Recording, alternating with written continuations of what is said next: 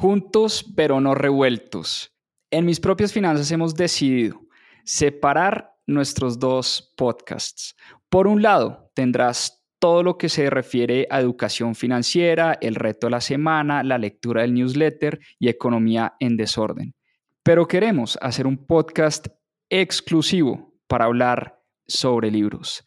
Tendrás los casi 100 episodios que ya hemos hecho de Club de Lectura en mis propias finanzas y todo lo que hemos aprendido a través de la lectura y además seguiremos subiendo nuestros episodios del Club de Lectura que hacemos los domingos. Te voy a dejar en la descripción de este episodio el link del nuevo podcast más 2.7 Club de Lectura. Espero te guste.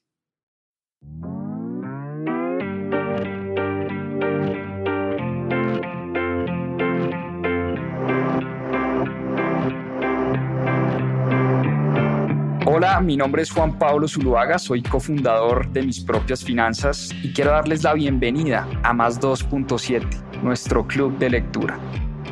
Durante 52 semanas leímos un libro todas las semanas y en este club de lectura van a encontrar la conversación de todo lo que aprendimos a través de la lectura. ¿Por qué más 2.7? En la región se leen menos de 2.7 libros al año y es una estadística que queremos combatir. Disfruten esta conversación y este aprendizaje que tuvimos a través de los libros. Bienvenidos. Bueno, muy bien. Club de lectura de domingo, 7 y media de la noche. Qué mejor plan que domingo a las 7 y media estar hablando como siempre de buenos libros, buenas historias de emprendimiento, buenas historias de negocio. Hoy les traigo una historia espectacular, la historia de Robert Iger, más conocido como Bob Iger, el CEO, el último CEO, el penúltimo CEO de The Walt Disney Company. Una gran historia de liderazgo, pero sobre todo prácticamente 250 páginas una clase de negociación y ya van a saber por qué. Empecemos porque tenemos mucho de qué hablar. Hoy vamos a hablar de la historia de un líder de una de las compañías más queridas de todos los tiempos. Y obviamente no podemos empezar a hablar de ese líder, de Bob Iger, sin hablar un poco de quién fue Walt Disney el creador de esta gran empresa. Walt Disney nació en 1901 en una familia bastante, bastante pobre, tuvo una infancia muy dura. Su padre siempre lo obligó a trabajar en el campo, a trabajar en sus cultivos eh, y tuvo una infancia muy pesada. Y aún así Walt Disney desde muy temprana edad se empezó a enamorar del arte, de los dibujos, de la animación y pintaba en sus ratos libres. En el colegio le costaba concentrarse, sacaba muy malas notas en el colegio, le costaba muchísimo concentrarse. Y su padre siempre lo criticó porque decía, usted qué está haciendo pintando dibujitos, más bien dedíquese a trabajar, que lo único que usted sabe hacer es o puede hacer es ayudar a la familia a conseguir algo de comer, porque una familia bastante limitada económicamente.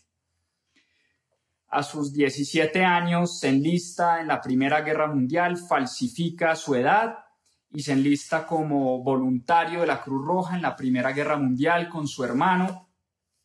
Cuando termina la guerra, regresa, empieza a trabajar en el periódico de Kansas. Para esa época ya su familia vivía en Kansas.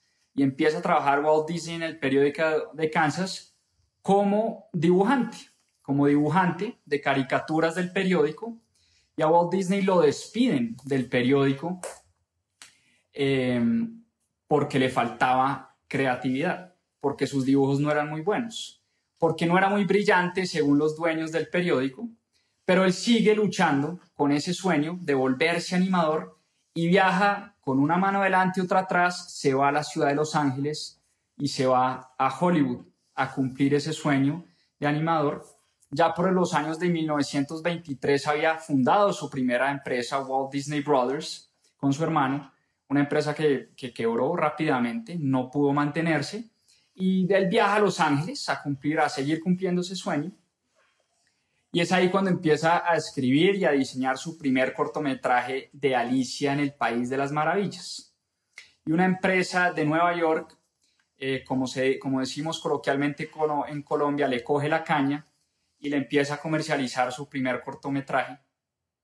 Y así empieza la historia de Walt como animador y como creador de pequeños cortometrajes. Él se había ido a Hollywood, quería convertirse en un productor de cine y empieza su historia y Alicia en el País de las Maravillas fue realmente lo que lo puso en la escena eh, como animador. Y de ahí en adelante vinieron muchos otros éxitos distintos pues a Alicia en el País de las Maravillas y tiene una pelea con el comercializador de sus, de sus primeros cortometrajes, que era Universal Studios. Eh, y Walt había creado un personaje que se llamaba Oswald el Conejo Afortunado y tiene una pelea porque él decía que le estaban pagando muy poco, muy, muy, pocas regalías por la creación de ese personaje. Y Universal Studios le quita los derechos a Walt, se queda con el personaje principal, el, el personaje de Oswald del conejo afortunado.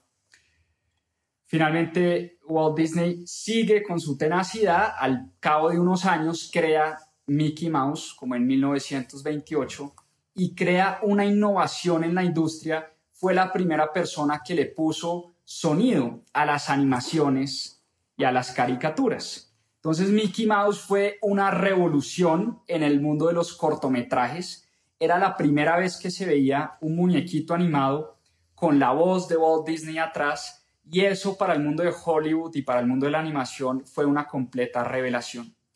De ahí en adelante comienza, digamos, los años gloriosos o los años de oro de Walt Disney empieza a producir otros cortometrajes y se le mete en la cabeza ya no producir cortometrajes, sino largometrajes, películas enteras. Y es así como empieza a producir una, de sus películas más famosas que lo llevan inclusive eh, a la fama como productor de cine, a ganar varios Óscares y, a meterse realmente en el mundo de la animación, que fue Blancanieves y los siete enanitos. Ya en adelante el resto es historia, crea Alicia en el País de las Maravillas en largometraje, una película entera, Blancanieves, eh, Peter Pan, Dumbo, todo lo que por lo menos en mi infancia vimos, eh, las, las, películas insignias de, de Walt Disney, y crea la gran compañía de Walt Disney Company. Walt Disney, además de eso, tuvo un gran sueño y fue, la, y fue el sueño de crear un parque temático. Y dijo que algún día iba a crear un parque temático y se va al sur y se va, digamos, a la Florida, se establece en Orlando y eh, empieza a soñar con este parque temático. Y él se encarga de los diseños iniciales, de la puesta en marcha en este parque. Desafortunadamente muere joven en 1966 nunca pudo ver en vida la construcción real de lo que es hoy eh, el parque temático de Disney. Perdón, me equivoqué. En Orlando no, en Los Ángeles fue el primer parque de Walt Disney. Eh, posteriormente fue el parque de Orlando. Pero el parque de, Los Ángeles, él nunca pudo verlo en, en vida. Y él muere en 1966, era un fumador empedernido, muere de un cáncer de pulmón y sin duda muere a una corta edad, tenía 65 años, pero deja un legado impresionante que es esta compañía de Walt Disney Company, una de las compañías más queridas por, yo diría que, que, por la humanidad entera. Al principio era una compañía muy americana, muy gringa, pero ya vamos a ver cómo bajo el mandato de Bob Iger se vuelve una compañía realmente internacional que llega prácticamente a todos los rincones del planeta. Con eso quería empezar la historia, porque como les decía, hoy no vamos a ver la historia de Walt Disney. De Walt Disney se ha dicho mucho quería es más o menos hacer un abrebocas de quién fue Walt Disney, porque detrás de una gran compañía siempre hay una historia de resiliencia, siempre hay una historia de un gran emprendedor. Y hoy en día Walt Disney es una compañía internacional, una compañía que ha logrado cosas increíbles. Hoy vamos a hablar de eso. Y hoy vamos a hablar de un libro muy chévere, The Ride of a Lifetime. Esta es la historia el quinto CEO de esta compañía, de Walt Disney Company, la historia de cómo este señor, Bob Iger, que nació en una familia de recursos limitados, digamos, nunca les faltó nada, pero tampoco era una familia eh, de mucho dinero. Bob Iger nace en Brooklyn, nace en Brooklyn, pero pasa la gran parte de su infancia en Long Island. Es hijo eh, o era hijo de una madre ama de casa y un padre que trabajó en la Marina de Estados Unidos, pero que tuvo además muy buena educación. Se graduó de la famosa Escuela de Negocios de Wharton School eh, de la Universidad de Pensilvania. Y era un, era un señor bipolar, tenía problemas psicológicos, era un señor que nunca, nunca la pasó bien y nunca se sintió bien con los logros obtenidos en, su vida. Un señor que empezó como director de mercadeo en varias compañías, pero nunca se sintió eh, realmente completo como profesional, aun cuando tenía en ingresos decentes. A la familia de Bob Iger nunca le faltó nada. Él dice que nunca le faltó comida, nunca le faltó ropa, nunca le faltó educación, pero tampoco era una familia de excesos y de lujos. ¿Y cómo empieza Bob Iger eh, en el mundo del entretenimiento? Es una historia eh, bastante chistosa realmente. Su tío estaba enfermo, cayó enfermo y estaba en un hospital y su vecino de cuarto, eh, pues era un tipo bastante raro, bastante loco, porque cada cinco segundos cogía el celular y se hacía pasar como un altísimo ejecutivo de una cadena de televisión, en ese entonces conocida como ABC.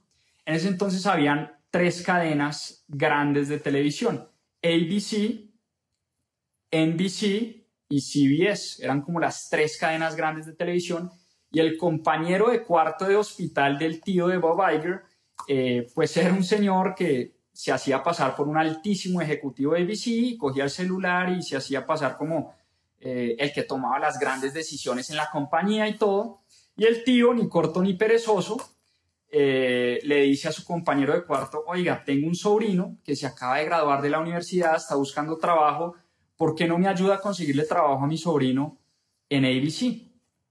Y fue así como eh, el, tipo le da el celular, realmente sí trabajaba en ABC, pero pues era un mando medio, no era ningún alto ejecutivo de la compañía, pero aún así logró conseguirle puesto a Bob Iger dentro de ABC. Y es así como empieza la carrera de Bob Iger eh, en el mundo del entretenimiento. Y Bob Iger empezó desde lo más abajo, digamos, era el, era el puesto, eh, era como el todero de la compañía.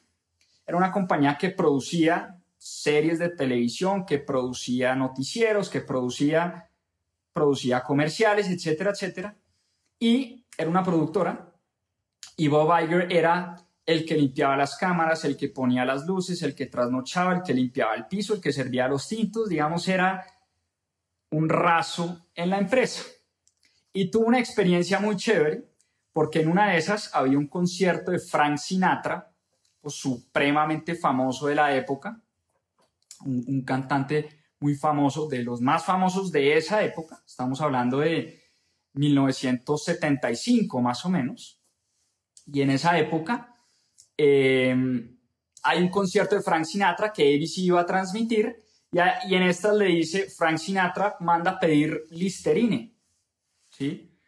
Y, le dicen a Bob Iger, oiga, vaya y busque Listerine a Frank Sinatra. Y el tipo, eh, pues nada, va, busca una farmacia, coge, compra un Listerine y cuando llega dice, toca la puerta, le abre un, guardia de seguridad le dice, ¿qué quiere, chino? Y Bobayo le dice, no, pues vengo a traerle Listerine al señor Frank Sinatra. Y en esa sale Frank Sinatra, que era un ídolo de su padre y pues era un ídolo en ese momento. Eh, y le entrega un billete de 100 dólares y le entrega además un eh, ¿cómo se dice? Un, encendedor, un briquet, digamos como estampado en oro, con la, con, que decía gracias eh, Frank Sinatra.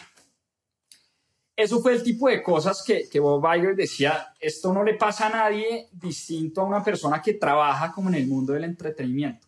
Una historia, digamos, muy, eh, si se quiere, de mucha memoria eh, en la historia de la compañía, pues por lo menos para Bob Iger, lo, narra en su libro, porque dice, esto era surreal, era como el ídolo de mi padre entregándome a mí un billete de, seis, de 100 dólares un Benjamin, como lo llaman, y entregándome un encendedor enchapado en oro diciendo gracias, que además le entregó al resto de funcionarios de ABC. El caso es que Bob, Iger empieza eh, y empieza a escalar, digamos, empieza a escalar en el mundo corporativo de ABC. Y para 1980 y pico ya era eh, una persona, un mando medio en la compañía. Y en ese momento eh, en ese momento se da, se da, ABC transmitía los Juegos Olímpicos de Invierno. Y Bob Iger además empieza a tener unas experiencias increíbles. Por primera vez en su vida empieza a salir de su país, porque ABC además transmitía deportes, transmitía los Juegos Olímpicos, transmitía béisbol, basquetbol, hockey, fútbol, etc. Empieza a trabajar para el área de deportes de la compañía y empieza a viajar, empieza a viajar a Europa, empieza a viajar a Asia, empieza a viajar a Rusia, empieza a conocer el mundo. Él nunca había salido de Long Island, nunca había salido de Nueva York y a su corta edad empieza a conocer el mundo. Cosa que para él fue una gran experiencia porque viajó a Latinoamérica, viajó a Europa, viajó a Asia, viajó a muchas partes por cuenta de la compañía y a todas estas lo mandan a, cuando ya trabajaba en ABC Sports, eh, ABC Deportes, lo mandan a cubrir los Juegos Olímpicos de Invierno. Y con la mala suerte que en, en ese invierno eh, hizo mucho calor. Entonces, muchos de los juegos, digamos, muchos de los escenarios que necesitaban, obviamente, nieve para ser eh, puestos en marcha como escenarios deportivos, pues no funcionaron, porque mucha de esa nieve se, se descongeló y entonces ABC, que tenía los derechos para transmitir esos Juegos Olímpicos, entra como en pánico y ahí es cuando Bob Iger tiene la genialidad de empezar a entrevistar a los deportistas de muchos de estos países y como ya no habían deportes, ya no había qué transmitir, lo que empezaron a transmitir fueron las historias de estos deportistas. Y eso conectó mucho con la gente, porque la gente empezó a ver a estos deportistas, a estos grandes ídolos, de un lado más humano y empezó a conocer la historia de estos deportistas y eso le dio a Bob Iger una visibilidad impresionante dentro de la compañía. A todas estas, en ese momento, una pequeña empresa, pequeña para el tamaño comparado con ABC, llamada Capital Cities manda un bombazo y una bomba en el mundo de los, de, los medios porque anuncia la adquisición de anuncia la adquisición de ABC por 3.5 3.500 millones de dólares, es decir, 3.5 billions era como, hagan de cuenta, era como un David contra Goliath. Capital Cities en ese momento era una compañía mucho más pequeña, pero había hecho un acuerdo con algunos de sus accionistas, entre ellos Warren Buffett, para financiar la adquisición de la compañía y ABC decide venderle a Capital Cities eh, la empresa. Cosa que para Bob Iger y para todos los empleados de, esa compañía, pues fue una gran sorpresa. Imagínense uno ABC, una de las cadenas más importantes del, mundo del entretenimiento, siendo adquirido por una pequeña empresa de radio que sí estaba en el mundo del entretenimiento, pero eran muy pequeñitos. Eh, para todos fue una sorpresa. Y los dueños de esta compañía, eh, Tom and Dan, Thomas y Daniel, resultaron ser unos grandes, unos grandes mentores de Bob Iger. Tenían un estilo y una cultura totalmente contraria a la cultura de ABC. ABC, en ABC eran unos derrochones gastaletas, se iban en Concorde, viajaban en avión, tomaban trago, primera clase siempre, limosinas, grandes banquetes, y llegan estos tipos, eh, enseñados además por el gran Warren Buffett, acabar con todos esos beneficios para los empleados y a decirles, señores, aquí vamos a cortar costos a lo que da, vamos a poner esta compañía rentable, ABC Capital Cities, vamos a ponerla rentable, vamos a ponerla a funcionar. Chao limosinas, chao aviones privados, chao restaurantes, chao trago, chao todo. Y empieza ese choque cultural. Empieza ese choque cultural entre dos compañías, el pequeño, primero el pequeño comprando al grande y segundo, el pequeño trayendo una cultura totalmente contraria a la que estaban acostumbrados los empleados de ABC. Pero traen también algo muy chévere a la compañía, a la cultura de la empresa, y era la independencia que le daban a los líderes de cada división para tomar decisiones. ABC era una compañía supremamente burocrática y por el contrario Capital Cities le da tremenda autonomía a los empleados de la empresa para tomar grandes decisiones. Y fue, uno de los, fue una de las primeras lecciones de liderazgo que Bob Iger aprende de Tommy Dan, sus grandes mentores. Él dice, es increíble que estos tipos llegan, aquí en la compañía y nos están dejando trabajar. Y lo primero que hacen de las primeras decisiones que toman es que vuelven y convierten a Bob Iger en director de entretenimiento de ABC cosa que para él era, una, e, era un tema totalmente distinto a lo que venía trabajando, pero a ellos les había impactado mucho lo que él había dicho en los, en los Juegos Olímpicos de Invierno y cómo se había comportado Bob Iger bajo presión y lo tenían en la mira y dijeron, este es el tipo para manejar una de las líneas más importantes, que es la línea del entretenimiento. Entonces Bob Iger termina en Hollywood viviendo en Los Ángeles, él era un neoyorquino que manejaba deportes en ABC y termina yéndose con su, su primera esposa y sus dos hijas a Los Ángeles a manejar una industria de entretenimiento que no conocía. Y empieza a narrar, y una de sus grandes lecciones también de liderazgo es, mire, yo no sabía absolutamente nada de la industria del entretenimiento, pero lo primero que usted tiene que hacer como líder de una nueva división Digamos, lo peor que uno puede hacer es decirle mentiras a su equipo y tratar de pretender que usted se las sabe todas. Generalmente la gente espera del líder que sea la persona que se las sabe todas. Bob Iger, por el contrario, dice, yo llegué al mundo del entretenimiento y lo primero que hice fue pedir ayuda. Pedir ayuda a la gente que ya trabajaba en el mundo del entretenimiento.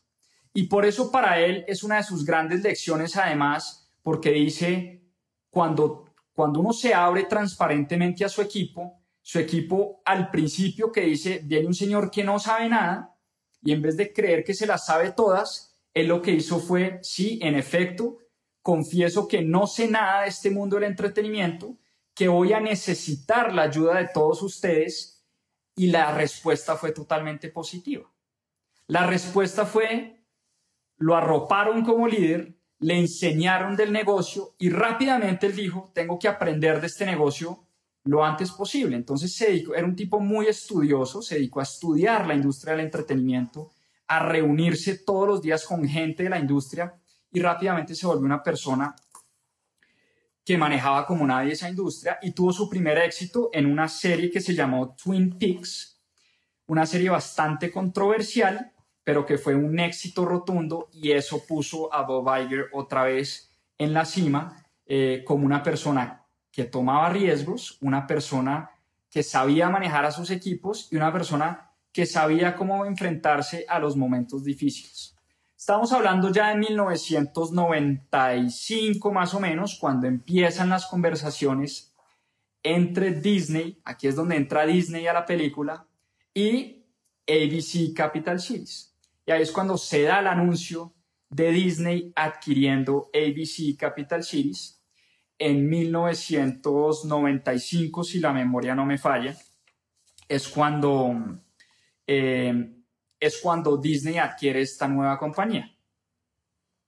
Entonces, para, en el momento en que Disney adquiere la compañía, Michael Eisner, que era el CEO de Disney, era probablemente el mejor CEO de Estados Unidos.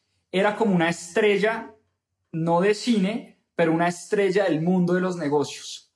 Era reconocido como el gran líder del mundo de los negocios. Y Disney había, la había sacado del estadio con algunos grandes éxitos de los años 80 y 90, con películas como El Rey León, Aladino, eh, bueno, La Sirenita, La Bella y la Bestia, películas todas fueron un éxito. Y eh, Michael Eisner era de verdad visto como una persona estrella en el mundo de los negocios. Y Michael Eisner le dice eh, a Bob Iger, pues Bob Iger empieza a manejar eh, la división también de entretenimiento de Disney y Michael Eisner comete, y, él lo acepta también, uno de los peores errores de, de su vida como líder empresarial, y es que puso a un número dos llamado, eh, ya les digo el nombre porque se me fue, Michael Ovitz.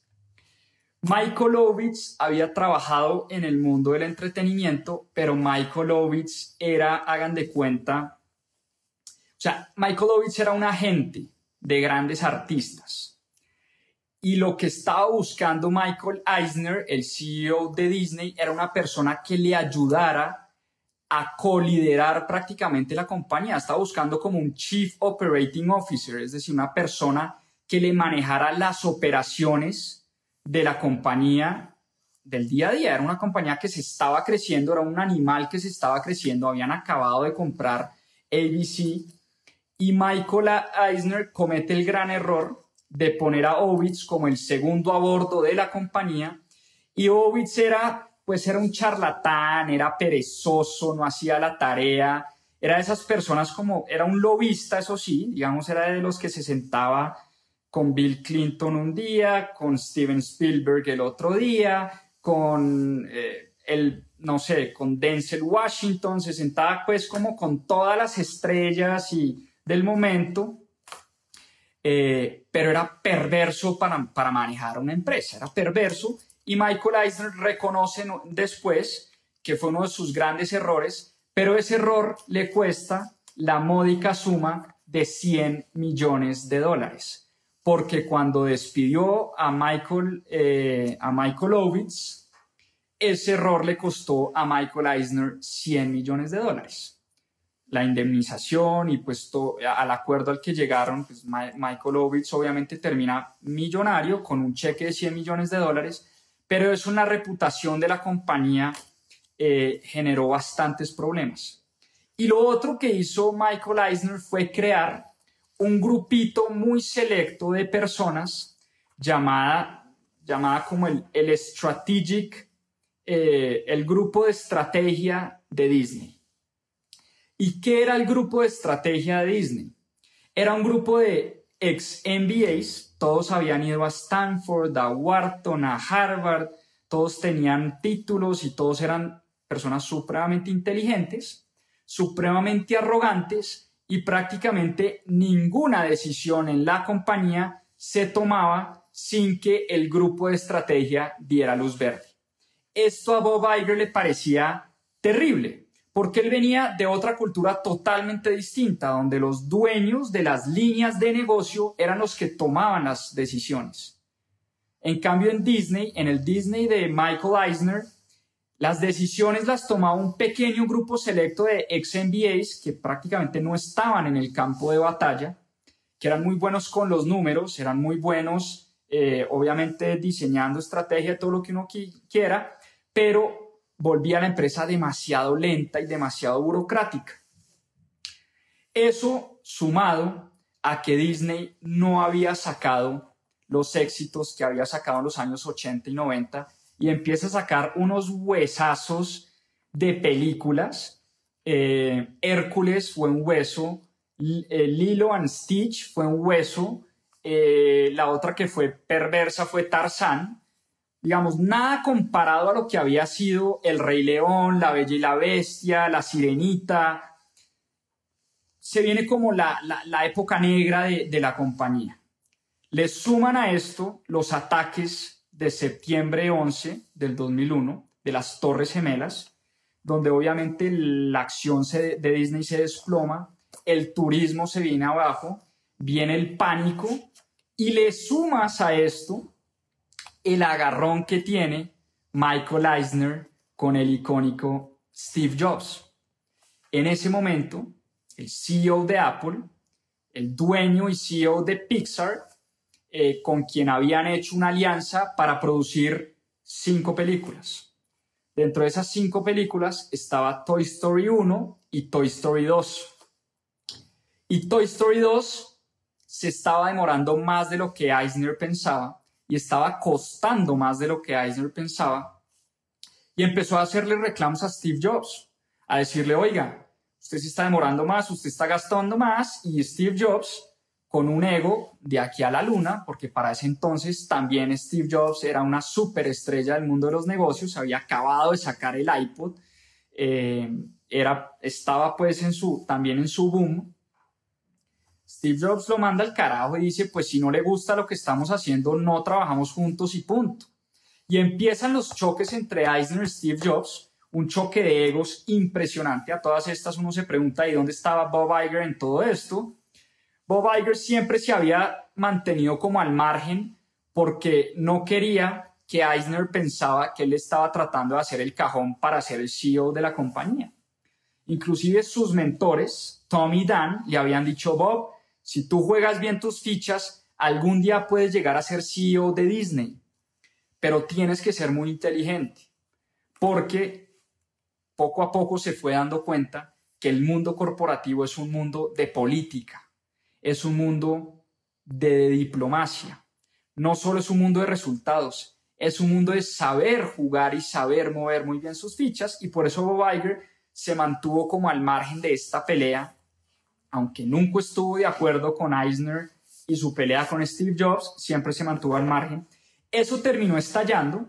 Steve Jobs un día saca un comunicado y dice, hasta aquí llega mi relación con Disney, nunca más en la vida voy a trabajar con esa compañía. Separan cobijas, Disney se va por su lado, Pixar se va por su lado y en estas empieza una puja al interior de la junta directiva de Disney a cuestionar lo que estaba haciendo Eisner como líder de la empresa. Muchos de la junta decían, oiga, este es un tipo que ya lleva a la compañía a unos niveles increíbles y que sí está pasando por un mal momento, pero sin duda hay que darle una nueva oportunidad mientras que otros, incluyendo uno de los sobrinos de Mr. Walt Disney, eh, le hizo la vida imposible y le hizo la guerra al interior de la, de la compañía. Se llama Roy Disney. Le hizo la guerra a, Michael Eisner y mandan un comunicado a toda la junta directiva y hacen una convocatoria, prácticamente eh, lo tratan de sacar a las malas.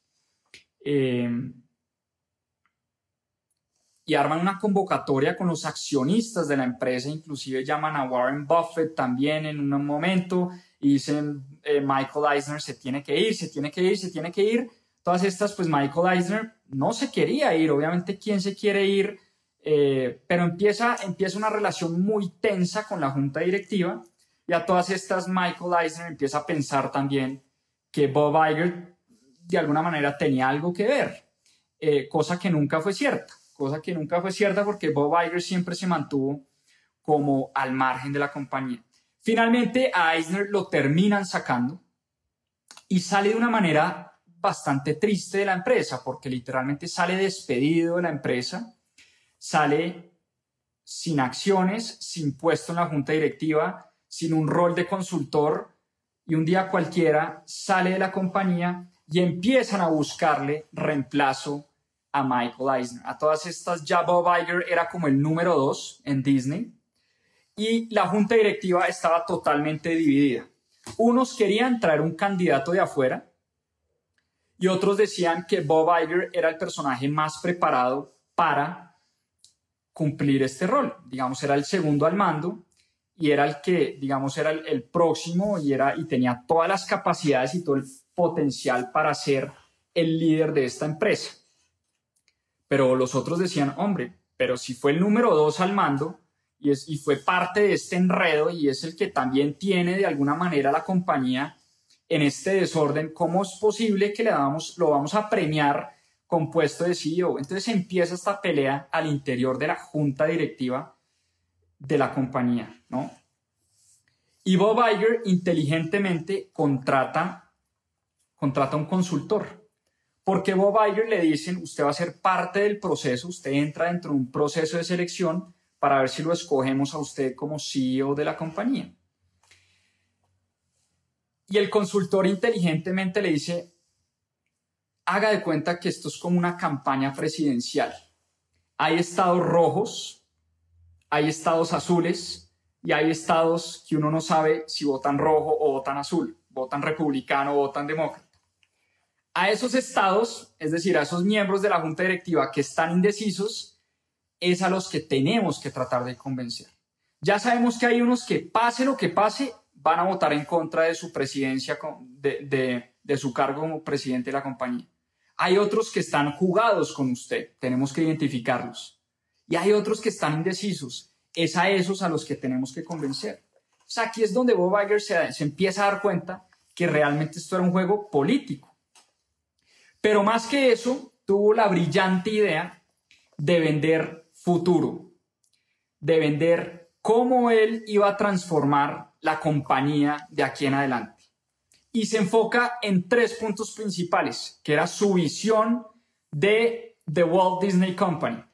Punto número uno, calidad en el contenido. Walt Disney tenía que volver al contenido de calidad que los había hecho famosos. Era una marca reconocida, pero una marca que se había venido a menos con los fracasos de los últimos años. Punto número dos, tenía que ser una empresa de vanguardia tecnológica. Bob Iger empezaba a sentir los rápidos cambios tecnológicos que se empezaban a dar en la industria. Y rápidamente él dijo, tenemos que meternos en esa onda de la tecnología. Y como punto número tres dijo, hay que volver esta compañía una compañía global, una marca global, que no solo sea una marca de la que se hable en Estados Unidos, sino que tenemos que llevar esta marca a cualquier rincón del planeta. Entonces empezó a venderle a los, a los, directores, no, perdón, a los miembros de la junta directiva la nueva visión de Walt Disney Company. Y siempre lo atacaban diciéndole, pero si usted fue el culpable, si usted el pasado y el pasado y el pasado, y él decía, por el pasado no podemos hacer nada, pero yo sí sé que podemos hacer por el futuro.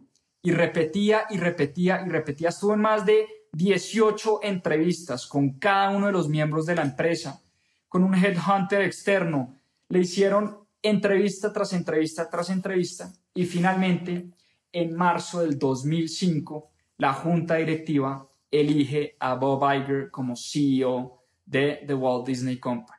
Una persona que había nacido en una familia de clase media, que había nacido en una familia de poco dinero, que había empezado de lo más abajo en el mundo de la industria del entretenimiento, limpiando luces, cuadrando cámaras, sirviendo tintos era unos años después el CEO de una de las empresas más queridas del planeta. Y así como la junta directiva le había vendido esta idea, esta nueva visión, se encargó rápidamente de venderle esa nueva visión a cada uno de los empleados de Walt Disney. Y por eso otra de sus grandes lecciones de liderazgo es las empresas tienen que tener un norte muy claro. Dígale a las personas hacia dónde vamos y déjelas trabajar. Es la filosofía de Bob Iger. En vez de ese micromanagement que hacía Eisner, que era literalmente estar encargado de cualquiera de los detalles de la empresa, Bob Iger decía, hay que definir la visión, hay que decirle a la gente para dónde va este barco y tenía muy claro para dónde iba ese barco. Necesitamos contenido de calidad, necesitamos tecnología y necesitamos internacionalización, una marca global. Ya con esas tres cosas, ya la gente sabía qué tenía que hacer. Cada una de las personas que trabajaban, cada uno de los 140 mil empleados que trabajaban para Walt Disney, sabían qué tenían que hacer para cumplir esa visión que tenía el nuevo presidente, el nuevo líder de la compañía. Y hizo también tres cosas muy inteligentes. La primera, se perdonó con Roy Disney, con Ray Disney, perdón. Se perdonó con aquel personaje que le había hecho la vida imposible a Eisner, de una manera muy humana. Él era un señor ya entrado en edad, creo que tenía 78, 80 años, si no estoy mal, y lo que rápidamente Bob Iger identificó es que tenía como esa falta de, poder, de que ya nadie le ponía atención, de que sentía que su compañía se le había salido de las manos y que ya no tenía una posición dominante dentro de la junta directiva. Y lo primero que hace Bob Iger es decirle, mire, le voy a poner una oficina, un puesto como consultor, le paga unos pesos adicionales y con eso el viejito quedó feliz. Iba a su oficina al lado del parque de Orlando en Walt Disney, era consultor de la compañía, le pagaban unos pesos y se lo quitó de encima. Primera cosa. Segunda cosa, levanta el teléfono y llama al tipo más arrogante de este mundo para ese entonces, Steve Jobs. Y le dice, Steve, soy Bob Iger, me acaban de nombrar CEO de Walt Disney y quiero hablar con usted. Y Steve Jobs le responde, ¿cuánto lleva trabajando para Michael Eisner? Y él dice, más de 10 años. Entonces no tengo nada que, que hablar con usted. Si usted lleva trabajando para un tipo que me hizo la vida imposible y con el que me agarré de frente, Seguramente usted es de los mismos, le respondió Steve Jobs. Pero Bob Iger, eh, con, con esa calidad humana que lo caracteriza, logró convencer a Steve Jobs para que se reunieran en Cupertino, California, en las, en las oficinas, eh, en las oficinas de Apple en ese entonces, y le empieza a contar las ideas que tiene en la cabeza y de frente le dice, Steve, quiero comprar Pixar. Y viene una de las escenas que a mí más me gustaron del libro. Es una escena espectacular porque me la imaginé. Y prácticamente me, me sentí como estando, suena chistoso y todo, pero me sentí como estando sentado viendo a estos dos personajes. Steve Jobs lo trae a su oficina de Apple y Steve tenía un tablero blanco donde le encantaba pintar. Y eh, tablero blanco, imagínense esta escena, tablero blanco, Steve Jobs se para y le dice, bueno, papá, dígame por qué Disney debería adquirir Pixar y cuáles son las ventajas y las desventajas. Bob Iger quedó frío, no tenía ni idea qué decirle y le dije, no, pues empiece usted, Steve. Y Steve empieza Desventaja 1, Disney es una mierda. Desventaja 2, Disney no es, no es una compañía innovadora. Desventaja 3, la cultura de Disney es lo peor. Desventaja 4, eh, Disney acabaría con Pixar en un segundo. Desventaja 5, la burocracia de Disney no me gusta. Desventaja 6, usted es amigo de Michael Eisner y ese man es una porquería. 14 desventajas. Listo, papá, su turno. ¿Cuáles son las ventajas? A todas estas Bob Iger temblando, ¿no? Eh, sentado aquí al frente de, Steve Jobs, eh, el tipo le acaba de nombrar 15 desventajas de por qué esta era una mala idea, la que él traía, y Bob Iger inteligentemente le dice, mire, estas son dos grandes empresas y yo creo que la gente de Pixar tendría le dice literalmente, tendría un lienzo mucho más grande, un canvas mucho más grande para trabajar.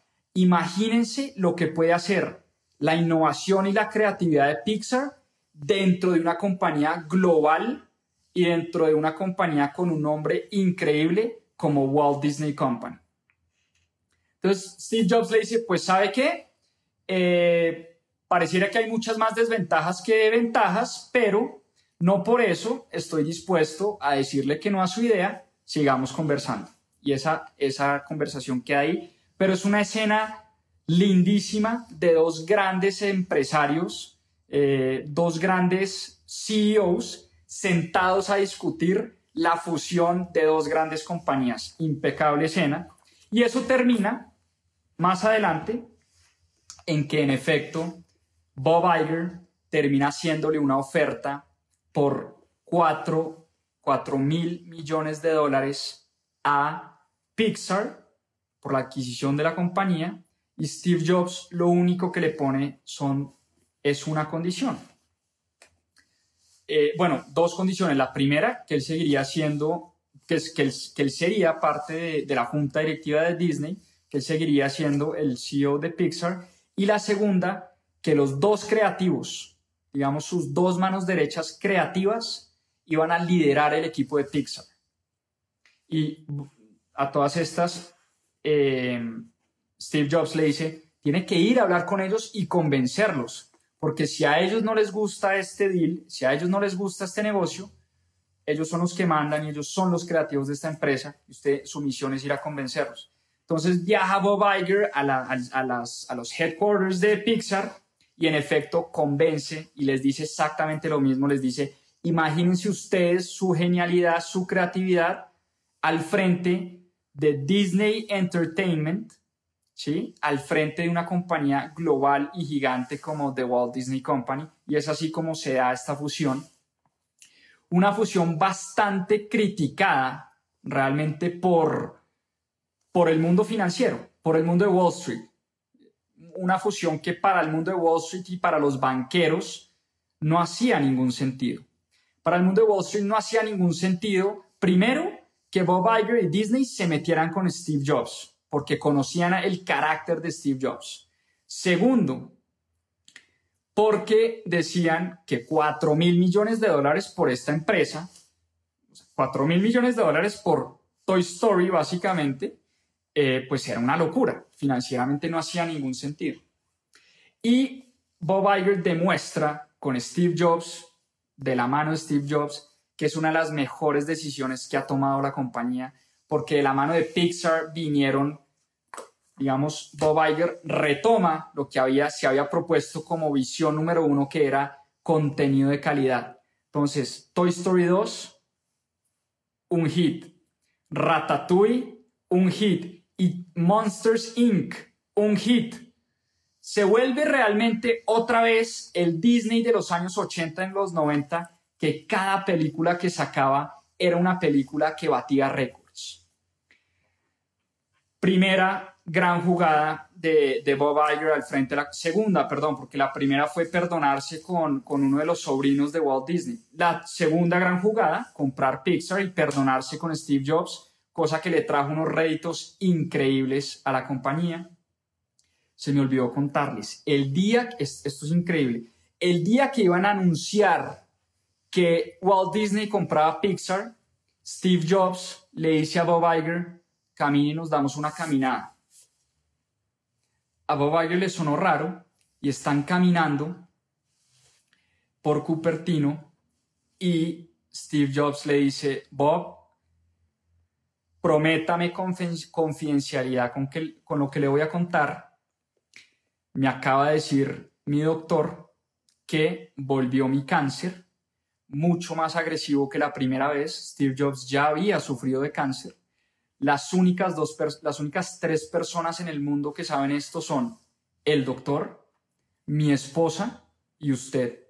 Y se lo digo porque está a punto de hacer, de, de pasarnos un cheque por 4 mil millones de dólares. Y quiero que usted sepa que si para usted esto es un deal breaker, me lo diga ya, porque es probable que yo no dure más de tres o cuatro años.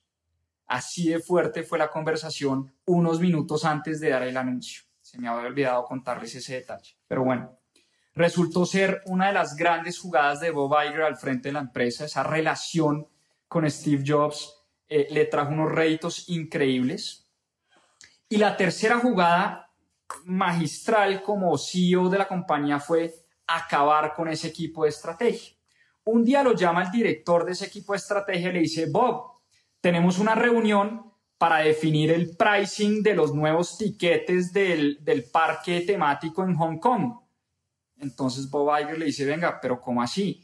Y la gente de Hong Kong y el equipo de Hong Kong, ¿por qué no puede definir el precio de los tiquetes? ¿Por qué tenemos, por qué el CEO, por qué esta decisión la tiene que tomar el CEO? A él, le parecía inaudito que el director de este grupito selecto de MBAs de estrategia lo estuviera llamando a una reunión para definir el precio de los tiquetes de Hong Kong.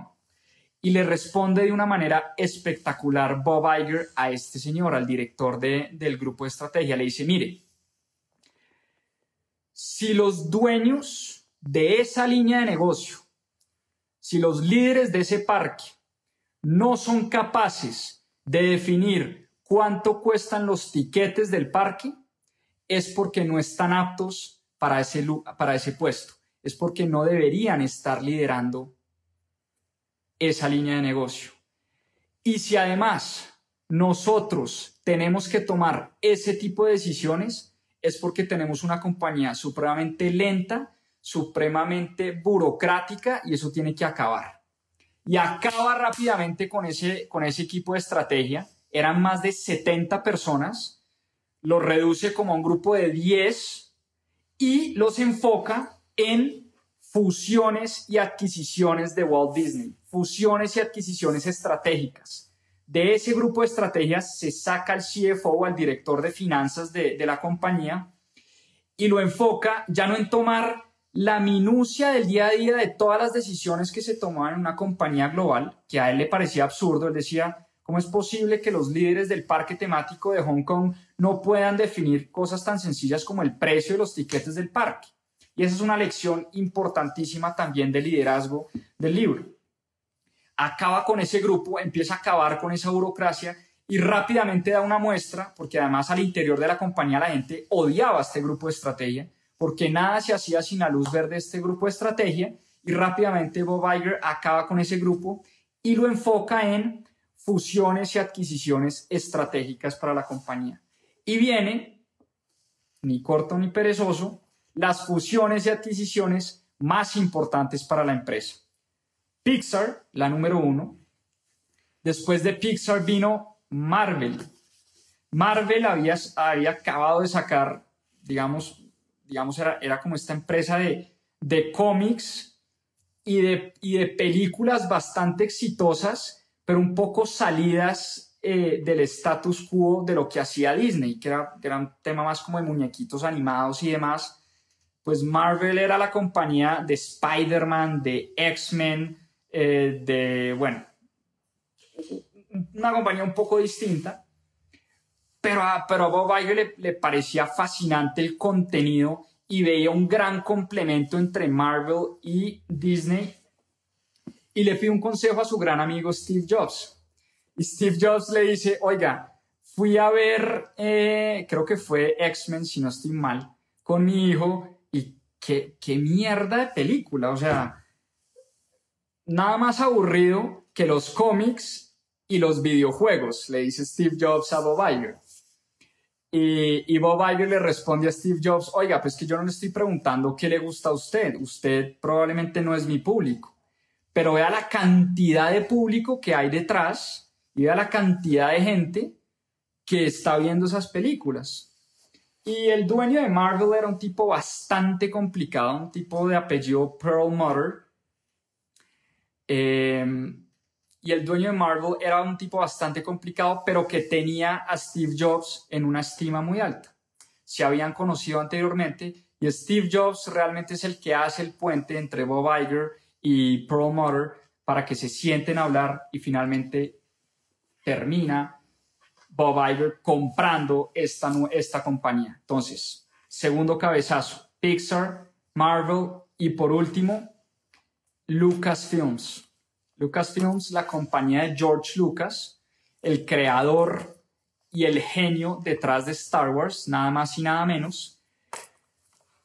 Y Bob Iger tiene una genialidad con George Lucas porque se le mete en lo más profundo, digamos, de, de, su intimidad familiar, si se quiere, y tiene una conversación, digamos, muy, muy de pares y le dice a George Lucas, que ya era un tipo entrado en, en sus 65 años, si no estoy mal, cuando empiezan a conversar, y le dice, George, usted no, pues usted no tiene hijos, usted no tiene herederos, ¿a quién le va a heredar su compañía?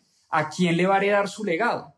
Y le empieza a vender la idea de que no había mejor compañía o no había mejor lugar para entregarle el legado de George Lucas y en cabeza de Star Wars, no había mejor lugar para entregar el legado de Star Wars que Walt Disney Company.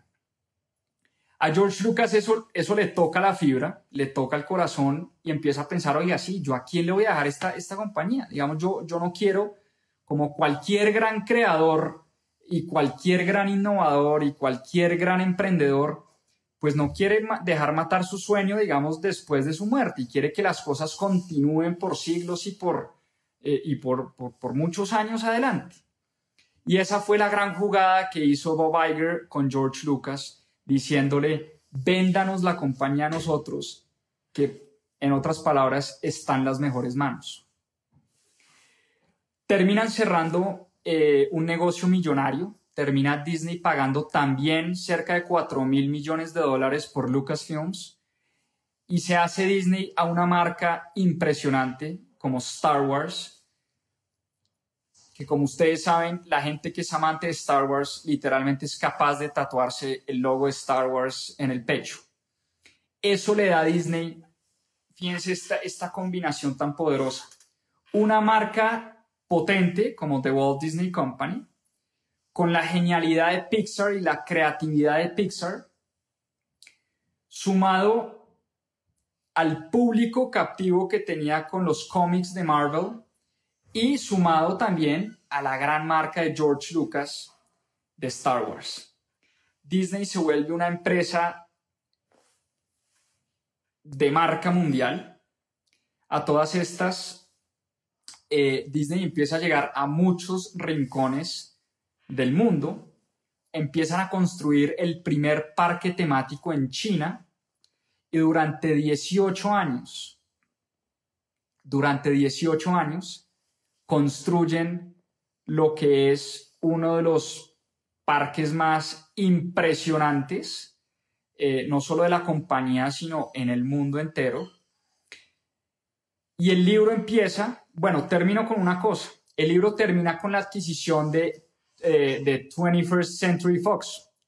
Rupert Murdoch, el mogul de, los medios, era el dueño de, 21st Century Fox y se sienta a hablar con Bob Iger y Bob Iger termina en una transacción billonaria, 71 millones de dólares, 71 mil, perdón, 71 mil millones de dólares eh, paga Disney por, por 21st eh, Century Fox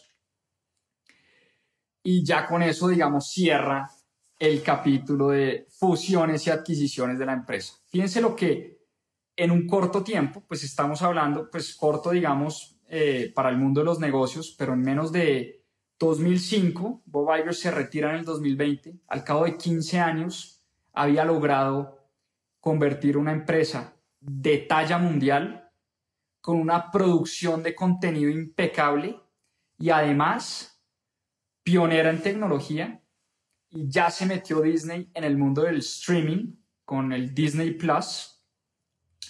Eh, ya está, digamos, cuando empieza toda esta vaina de Netflix, eh, Amazon, Amazon, Amazon, eh, pues Disney dice, yo tengo que ser pionero también acá y compra una pequeña compañía que era una compañía de streaming de partidos de béisbol y, hace esa adquisición de esa pequeña compañía y la convierte hoy en lo que es Disney Plus, ¿no? Y el libro empieza con una historia, con una historia bastante trágica, porque además es una de las grandes lecciones también de liderazgo de Bob Iger. Bob Iger en el 2016 había hecho más de 40 viajes a China desde que se puso en mente construir este parque temático. Eh, prácticamente se, se, le metió en la cabeza, digamos, que, que él tenía que estar al frente de la construcción del parque, de todo lo que iba a ser el parque en China. Él veía, obviamente, China, un mercado de 1.700 millones de personas, y el mercado de India, una población, la mayor población del mundo concentrada en esos dos países, y veía el parque temático que estaban construyendo en Shanghái como uno de los grandes hitos de su carrera al frente de la empresa. Y lo que iba a ser para Bob Iger el día más importante de su vida como empresario y al frente de esta compañía y como líder, que era el día de la inauguración del parque en Shanghái. Estaban a puertas de inaugurar un concierto porque iban a dar un concierto y habían traído artistas de todo el mundo y pues tenían toda la parafernalia, estaba toda la junta directiva de Disney, estaba Bob Iger, sus familias, estaban todos los invitados. Era el gran evento y era su hito como líder de esta empresa. Ese día se convierte en uno de los peores días de su vida al oído le habla una de las personas de su equipo y le dice, Bob, acaba de ocurrir una tragedia en el parque de Orlando.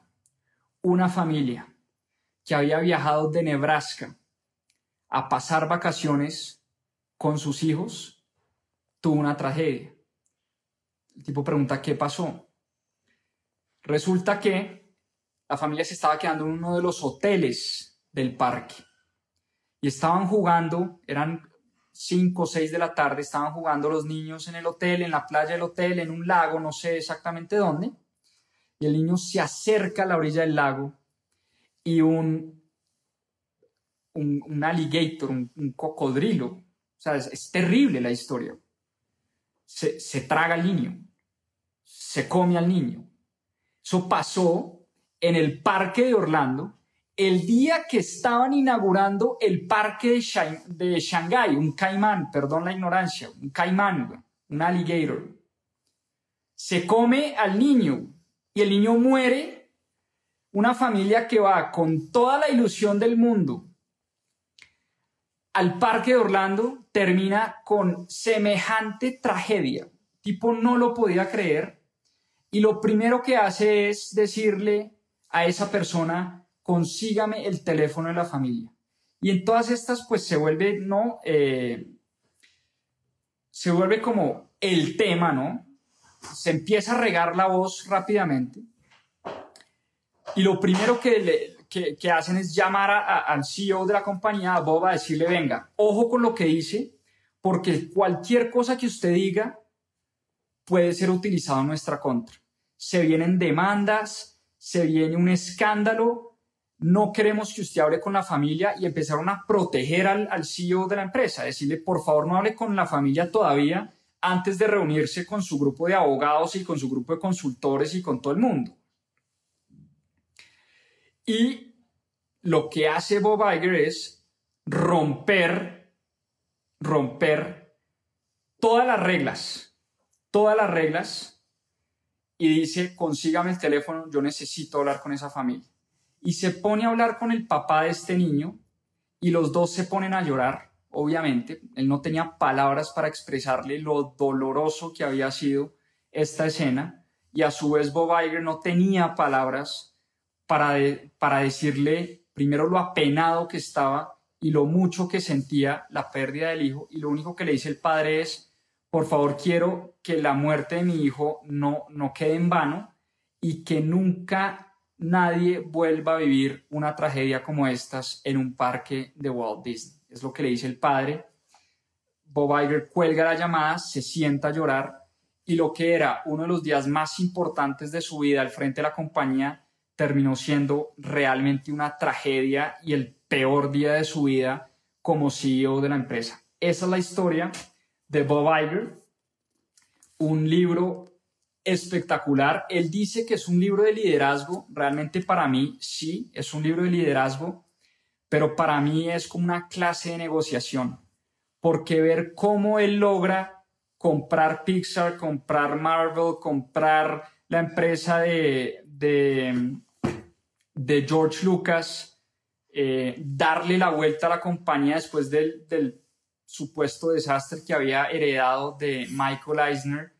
Es una historia impresionante, es una historia y un libro que les recomiendo a todos. Y hablemos un poco de las cifras de, Walt Disney y, el, y, el, legado que deja Bob Iger al frente de la compañía.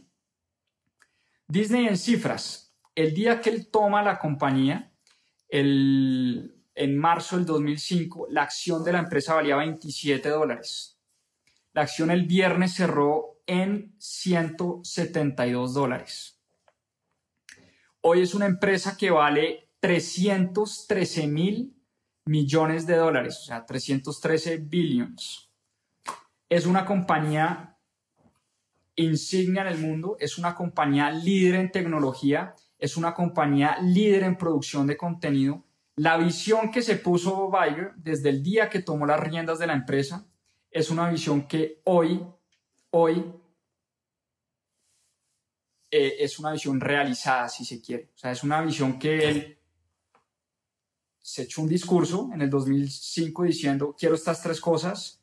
15 años después, esas tres cosas las logró cumplir y por eso se va feliz, millonario, deja un legado increíble como líder inclusive algunos, muchos dentro del Partido eh, Demócrata de Estados Unidos le han hecho ojitos para que se lance a la presidencia de la República, cosa que eh, asusta sobremanera a su segunda esposa y le dice, perfecto, tú puedes ser presidente de la República si te lo propones, pero serás presidente con otra esposa y no conmigo, porque yo no le jalo esa vaina de la política.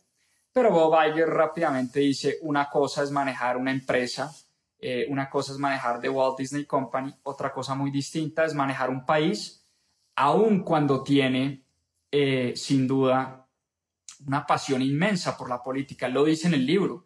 Cuando le empiezan a calentar el oído, eh, el tipo empieza a leer de política, se relee la constitución de Estados Unidos empieza a leer de historia del Medio Oriente, empieza a leer de política internacional, empieza a leer discursos de Kennedy, de Roosevelt, de Churchill, de, grandes políticos de la historia, porque se le mete en la cabeza que él puede ser presidente, pero pues como que rápidamente se baja de esa nube y dice, una cosa es ser CEO de Disney eh, cosa que creo que lo hice muy bien, dice él en el libro, y lo demuestra con hechos, no tiene que decirlo, lo demuestra con hechos. Y otra cosa muy distinta, obviamente, es ser el líder de un país y el presidente de un país. Robert Iger, Right of a Lifetime, quinto CEO de Walt Disney Company, librazo, 250 páginas de mucho valor, a todos los que quieren ser emprendedores, a todos los que trabajan en el mundo corporativo, a todos los que quieren entender un poquito la relación entre política y, mundo corporativo, a todos los que quieren aprender de grandes líderes y recorrer el camino que ellos ya han recorrido y conocer a personas que obviamente no tenemos el privilegio de conocer en vida real, pero que las podemos conocer a través de la lectura. Un muy buen libro, una gran inversión del tiempo y como siempre lo decimos eh, acá en mis propias finanzas, eh, no hay mejor hábito que la lectura. Es un hábito poderoso, es un hábito que de verdad cada vez que leo un libro de estos, siempre estos personajes empiezan diciendo que son fanáticos de la lectura, que son unos enamorados de la lectura. Entonces yo digo, si las grandes empresarias del mundo, las grandes emprendedoras, los grandes líderes, los grandes eh, emprendedores están leyendo todo el día, pues sin duda es un hábito que nosotros tenemos que copiar. Por eso todos los domingos nos estamos encargando de promover ese hábito.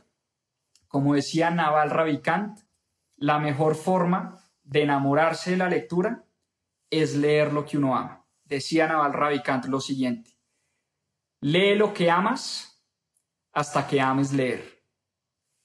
Con esa cita me despido. Hasta el próximo domingo, siete y media de la noche, nuestra cita con el emprendimiento, con las grandes historias de empresarios que han cambiado la forma de hacer negocios, que han cambiado el mundo y que están marcando eh, sin duda la parada.